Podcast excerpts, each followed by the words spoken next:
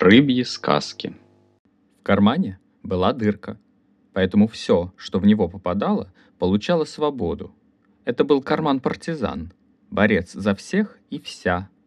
Карман часто зашивали, но нить никогда не выдерживала. Ее срывало порывами веры.